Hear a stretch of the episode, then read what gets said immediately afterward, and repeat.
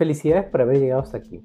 Ahora hablaremos de la relación mente, cuerpo y ansiedad y para ello comenzaremos con nuestra salud física.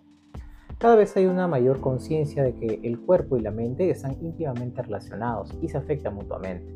Un estado psicológico como la ansiedad puede desencadenar una multitud de reacciones físicas, tensión muscular, dolor de cabeza, malestar gastrointestinal.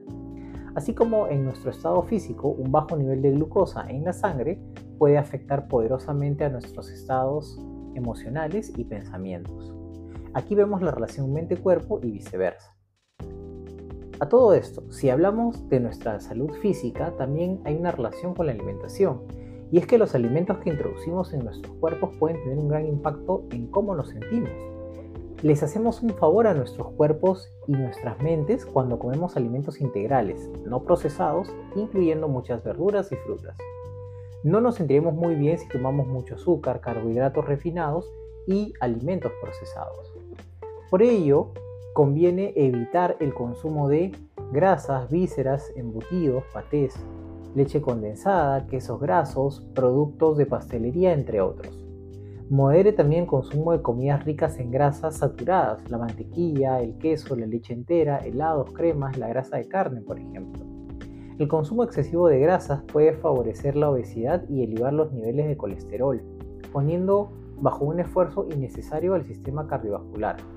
Mucha atención con lo siguiente que voy a decir, lo que además puede intensificar alguna de las manifestaciones sintomatológicas de la ansiedad.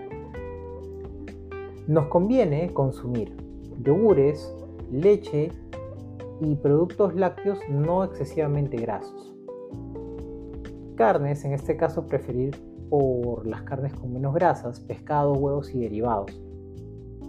Verduras, hortalizas y frutas.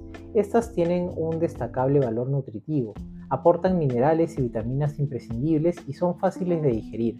Favorecen la absorción del triptófano, precursor de la serotonina, un neurotransmisor que regula el estado de ánimo y la ansiedad.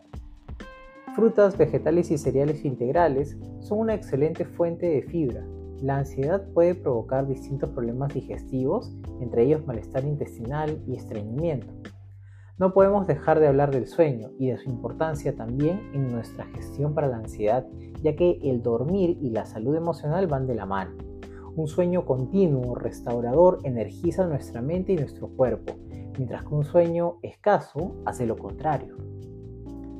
Ahora sí, ya estás listo para conocer las técnicas que te ayudarán a gestionar la ansiedad. Nos vemos en el último capítulo.